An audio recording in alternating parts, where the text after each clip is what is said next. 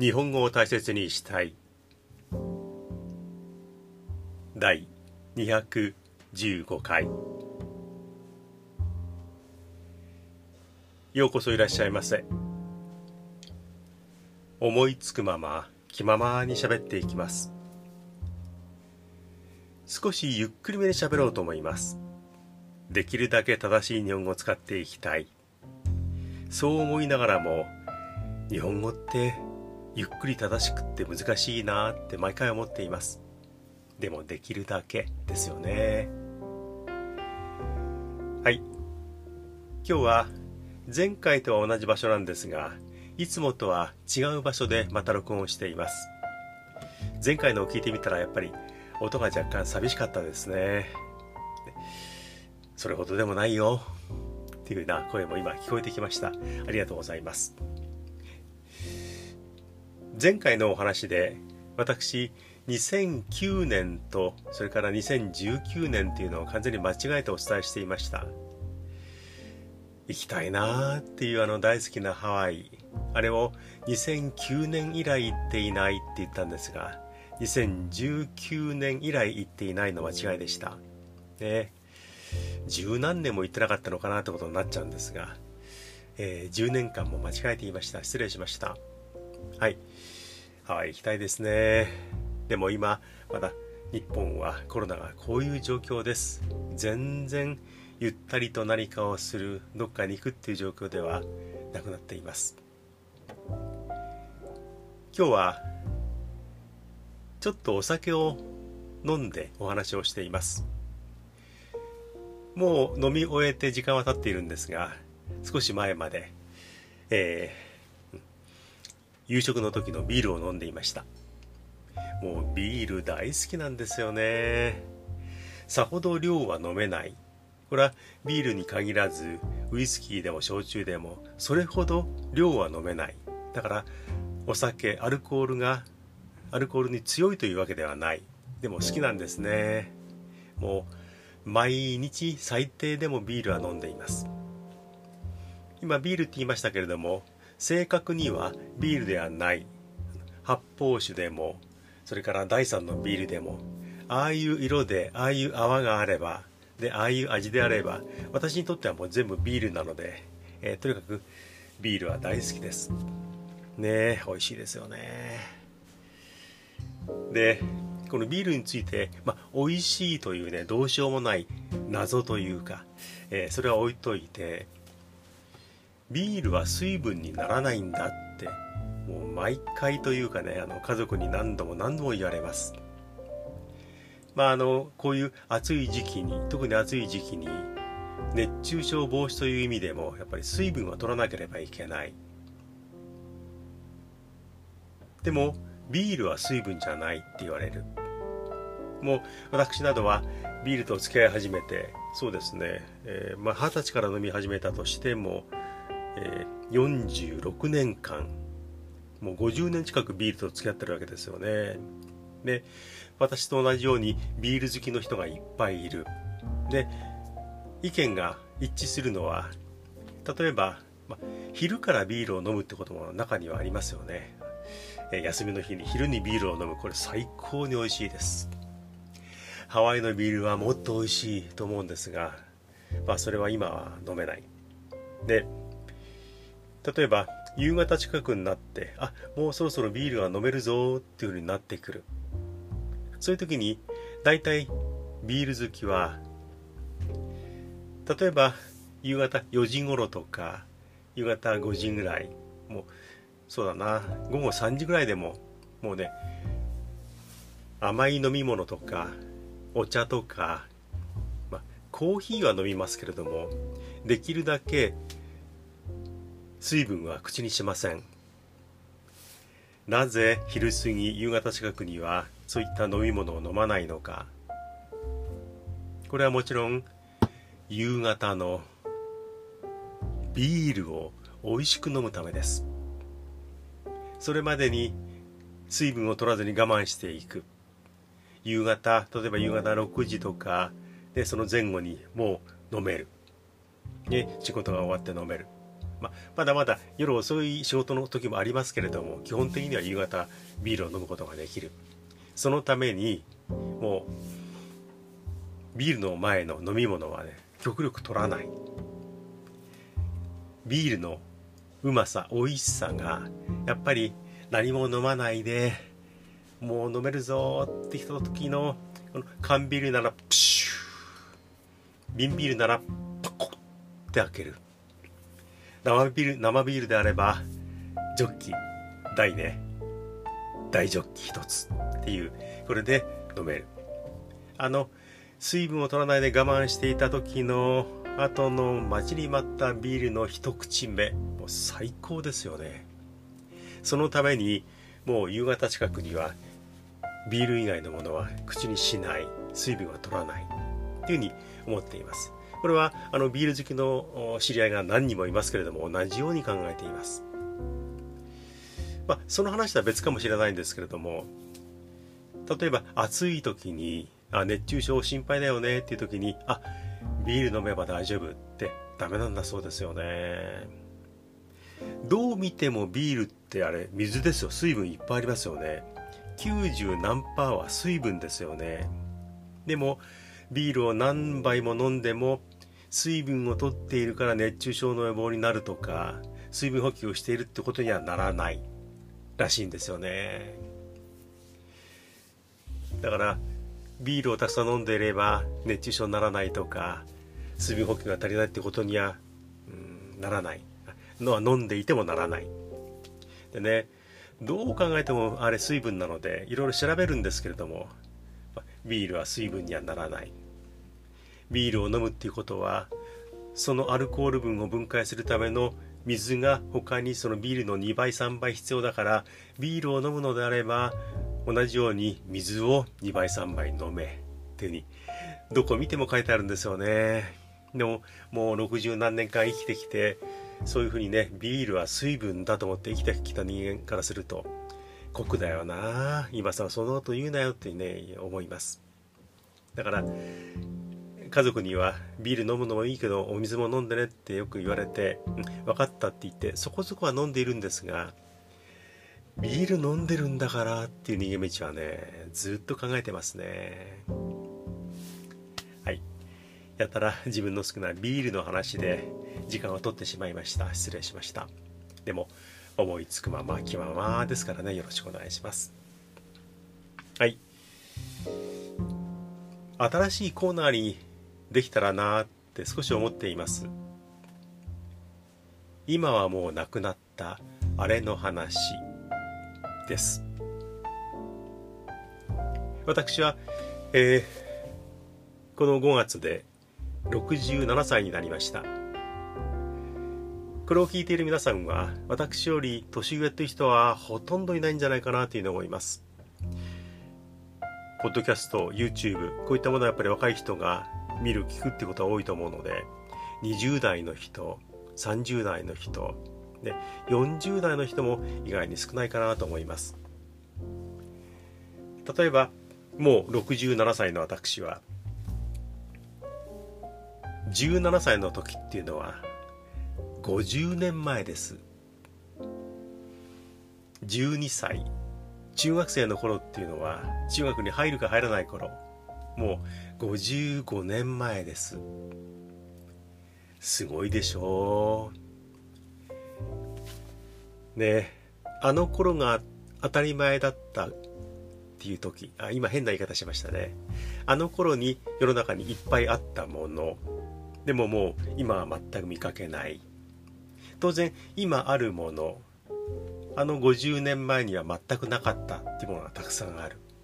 まあね皆さんも50年経つと、まあ、30年でも40年でも同じかもしれないんですが世の中変わったなーってきっと思うと思います。そういうふうにねあの日頃思っているのではい。今はもう亡くなったあれの話っていうのをねやってみようと思っています。はい。第1回。もう亡くなってしまった。聞いたことがあるでしょうか？交換日記。交換日記。日記はあのダイアリーの日記です。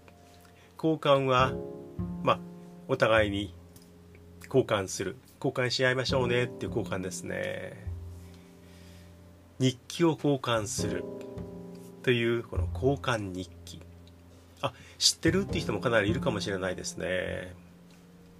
私が中学の頃に結構流行りました。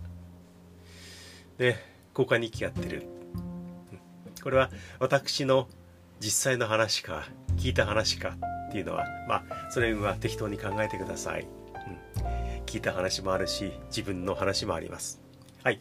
交換日記。いわゆるカップルが昔はカップルって言わなかったなアベックっていうか付き合ってる人同士がね日記を買うんですね。これはどちらかが日記帳を買うあるいは一緒に買いに行くってこともあったと思います。本屋さんとか文房具屋さんに行ってあの日記帳を買いました。結構当時は表紙の硬い面非常に頑丈な日記帳っていうのがいっぱいありました。ね手で書く。何月何日。ね天気は何だったどんなことがあったってその日起こったことを書いていく。もう日にちが印刷してあるものもあったし自分で日にちを入れるものもある。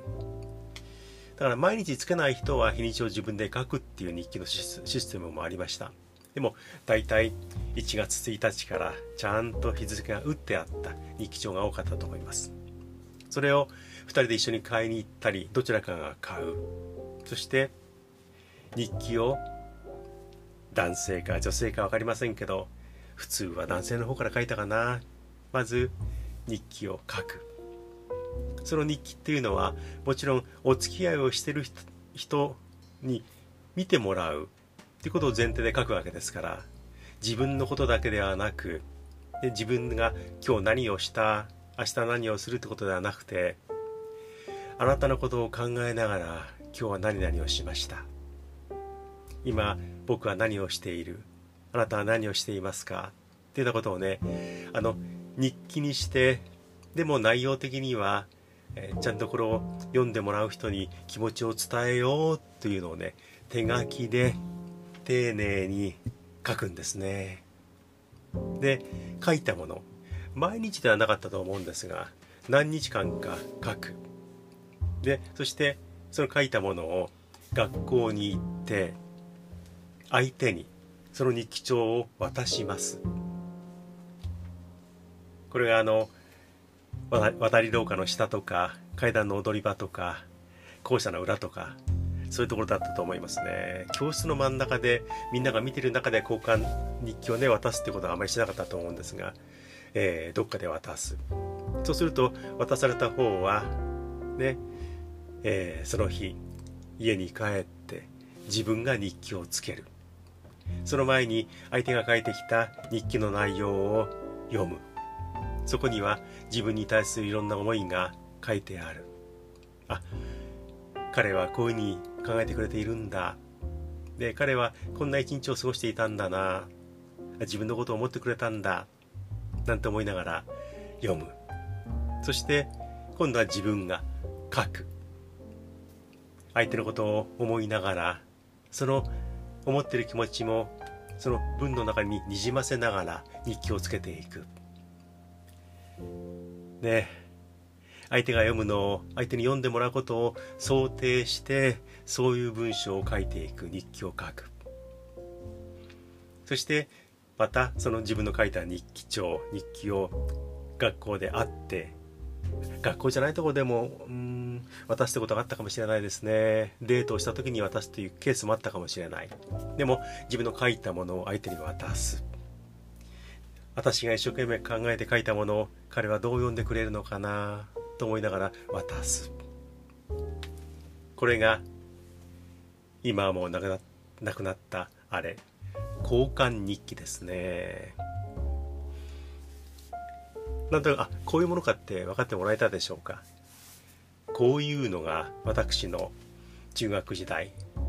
結構やってる人がいました。えー、50年以上前ですね。交換日記。あの日記帳は今どこにあるんでしょうかね。多分地上にはもう残っていないと思いますけどあれがどっかに存在していてそれを見せられたらちょっとびっくりしますね。どこに行ったのかな。でも交換日記。結構当時の中学生高校生もやっていたかな。小学生もやっていたかもしれない。流行りました。手書きの日記。ね。表紙の厚い日記帳。何日か日記をしたためる書く。相手に渡す。相手からまた日記帳が戻ってくる。こういうやり取り。すごいでしょう。今はもう日記っていう言葉もほとんど聞けなくなりました。LINE とかメールでポンもうすぐに相手に届いてもうすぐに相手から答えとかもうスタンプが戻ってくる。もう瞬時にいろんなやり取りができますよね。そうではない。本当にアナログの手で書く。時間をかけて書く。相手からの日記をゆっくり読む。で読んで今度は自分がゆっくりと書く。で何日間かどんな日記を書いてくれるのかなって待つ時間がある。こういうやつですよね。待つ時間がある。で考える時間が十分にある。決して急ぐものではない。早ければいいというものではない。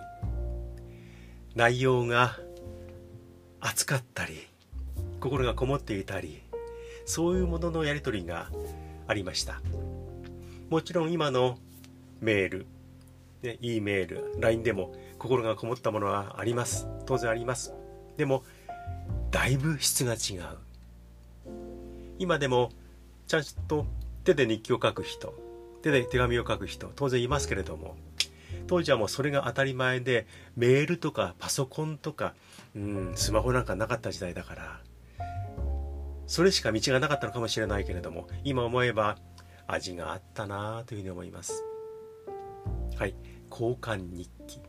今はもう亡くなったあれの話。ついでにもう一つ同じような話をします。これは文通です。文通。文通の文は文章の文ですね。で通は通るという字。文が通る文通。あまりもう聞かないですね。もう過去の言葉化石に近いような言葉イメージかもしれないですね。文通。これは交換日記とはまた別物です。手紙を相手に書く。そしてその手紙を読んだ相手から返事が来る。手紙のやり取り。これが文通ということでうーん結構ね私の高校時代かな文通は世の中には結構やってる人がいたと思います。もちろん手で書く手紙便箋に字を書いていく封筒に入れる切手を貼って相手に送る住所を書いてね送る郵便で送るこの手紙のやり取りを文通と言いました。文通の相手っていうのはどう探すか。これは文通を文通の相手を紹介するような雑誌みたいなものもあったかもしれない。文通専門のそういう雑誌があったかもしれない、えー、私の場合私と言っちゃっていいかな。はい。えー、あの高校時代にギターを結構やっていた時期があってえ当時ねフォークソングのフォークギターを、えー、頑張ってる高校生が非常に多かったんですがそのギターの雑誌いろんな楽譜が載っていたりとか今その時流行っていた、え、曲の、えー、楽譜などが載っている雑誌があったんですがそういうあのギター好きの人たちがよく、うん、買って読む雑誌その巻末の方雑誌の後ろの方に文通コーナーっていうのはねほとんどありました。そこの文通コーナーを見ると文通希望ということでいろんな人が自分の名前住所電話番号もあったと思いますね。今みたいに個人情報を生むのではないですからもうみんな無防備に自分の名前も住所も電話番号も晒していました。でそういうふうに雑誌に送ってそれを掲載してもらってここに文通希望の人は手紙をください。私返事を書きますっていう文通希望の欄があったんですね。もう当たり前にありました。住所から名前から電話番号からね。もう皆さんどうぞ見てください。で手紙くださいっていう時代。もうね情報を云々ではないですよね。でもそれがね当たり前でもうフリーにやっていました。そういうものを見てあ例えばこの子はこういうあの歌手が好きでこういう歌が好きなんだそういうプロフィールを見てでじゃあこの子に手紙を送ろうで返事が来るかなと思ってね、高校生とか名前書くわけですよね。で、手紙を書きます。どこどこに住んでるなんとかです。あなたの文通のあのコーナーを見ました。できればあなたと文通をしたいです。よろしくお願いします。っていうふうに自分のプロフィールなどを書きながらね、文通希望で手紙を書く。そうすると、相手から返事が来る。多分、来ないケースもあったと思うんですが、えー、ドキドキしながら手紙が来るかなと思って待っているこれあの実際問題とするとやたらとあの文通希望の人が手紙をいっぱいくれるんだそうですね。だからあのそこに掲載してある文通希望の人は全員とは文通できないのでえ友達を紹介したりとか、すいません、数が多すぎたのでご勘弁くださいっていうふうなことで断るケースもね、かなりあったようです。でもね送る方は返事が来ると思って待ってるわけですからもうドキドキですよ。で返事が来る。やった文通ができる。ねそういうところで相手の住所とか名前はわかるけれども当然ねあの顔はわからないんですよ。今はもうあの顔どんどん晒しながらでも住所とか隠しながらこうネット上ではねいろんなお付き合いもあるのかもしれないんですが当時は顔はわからない。住所と名前だけ。だから名前はね結構ね要素としてあの大きなものがありましたね。好きな名前。いい名前だな。でその名前を読んで自分で何度も言ってみてこういう子なんじゃないかなって勝手に想像をする。この名前ならこんな感じなんじゃないかなって想像する。でその想像の中で手紙を送って返事が来るかなって待つ。ねえ。ロマンがあるでしょう。そんなの待ってらんないよ。顔もわかんない。そんなのやってらんないって思うかもしれない。でも当時は住所とか名前分かっても、ね、当たり前のように分かったんだけど全然顔わからない想像の中で文通をやっていくで、もしうまくいけば、写真をくれますか？僕も送りますよっていうことで、写真のやり取りがあって、お互いの顔がわかるってことも、えー、人によってあったかもしれない。だんだんそうなりますよね。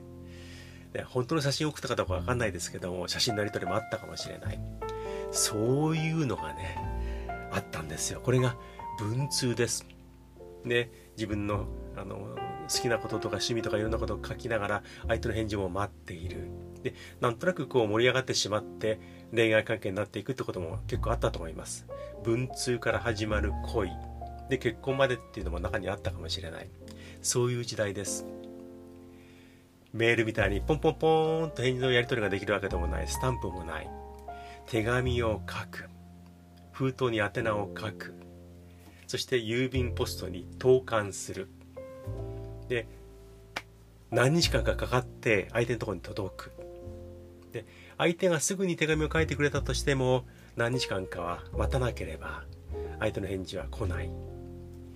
今あの手紙は、あの海峡を渡っているのかな？郵便車はどこまで行ってるのかな？もうポストに届いたかな？ポストに届くのを彼女はもう心待ちにしていてくれるのかな？開ける時にはニコニコしながらワクワクしながら開けてくれるのかな？って思いながら待っている。もう想像の世界ですよ。でその子の顔わかんなくてもきっと可愛らしいこういう感じの子があの封筒を丁寧に封を切ってるに違いないなんて考えるわけですね。で書いてくれて多分1日今日書いてくれて手紙を送ったとしても3日後かな戻ってくるのはななんてドキドキしながら待っている。待つ時間。で今手紙がどこにあるのかなって想像をする。どんな顔で受け取ってくれてどんな顔で封筒を開けてくれてどんな顔でどんな服装でどんな部屋で手紙を書いてくれるのかなっていうのを想像しながら次の手紙を待つ。で手紙が来たら自分もワクワクしながら開けて、えー、いろんなことを考えながら誤字脱字もないように頑張って丁寧に書いてできるだけ早めに相手に手紙を返す。これが文通でした。ちょっとあの交換日記と似てる部分もあったんですがねこの文通のお話も今しました。なんかこっちがあのやったら、えー、熱っぽく熱っぽく語ってるんですけど何言ってんだ？何を一人で舞い上がってんだと思った人いますよね。でも五十数年前それが当時の中学生高校生。当たり前とは言わないんですけどももうたくさん見られた考え方行動です。待つこと想像することが今よりは結構あったんじゃないかなっていうふうに思います。はい。ちょっとお酒が残っているからっていうことではなくなんかいつもとは違った喋、えー、りになってしまいましたかね。はい。いい時間になりました。なんかあまり内容がなくただ長くなった感じかもしれないです。はい。いつも聞いてくれて本当にありがとうございます。で私のやっている YouTube の方に一つコメントが届きました。これはえー、日本語を見つけたというコーナーを持っているんですがね、あの、日本語が好きチャンネルっていう YouTube の方にそういったコーナーがあります。そこで、あの、育むという言葉、えー、教育の育、育てるっていう字にひらひらがなで無と書いて、育むという読み方、えー、で言葉の説明をした時に、それを読んだ方が、ありがとうございました、勉強になりましたということで、ね、コメントを打ってくれました。この方は、おそらくモンゴルの方だと思うんですが、えーと、モンゴルの方、お名前があったんだけどなあ、ありました。ウゴ・ブラトルツルさん。そういう風にカタカナで名前がありました。多分モンゴルの方ですよね。はい、勉強になりましたなんてあの固いこと言わずに、あ、そうなんだ、おもろかったよって感じで気楽にまた見て聞いてください。コメントありがとうございます。私のこのポッドキャスト、いつも聞いてくれてありがとうございます。そして YouTube もやっています。音源は同じなんですが日本語が好きチャンネル。そして何気ないチャンネル。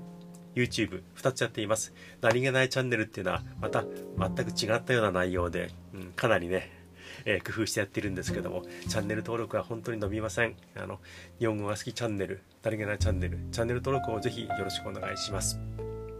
この2つの YouTube の方はやっとチャンネルアートっていうんですか、チャンネルバナーっていうんでしょうか、表紙ができました。苦心をしながらやっとできました。一つ、えー、YouTube の体裁が整ったかなというふうに思います。ぜひ見てみてください。YouTube のチャンネル登録、それからコメントをぜひ打ち込んでください。お待ちしています。メールの方は、もう気軽に打ってください。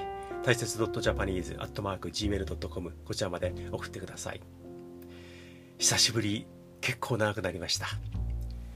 今はどんな時間帯でしょうか？おはようございます。っていう時間ですか？こんにちは。でしょうか？こんばんは。でしょうか？もしかしたら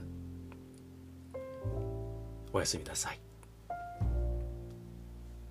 Do we continue?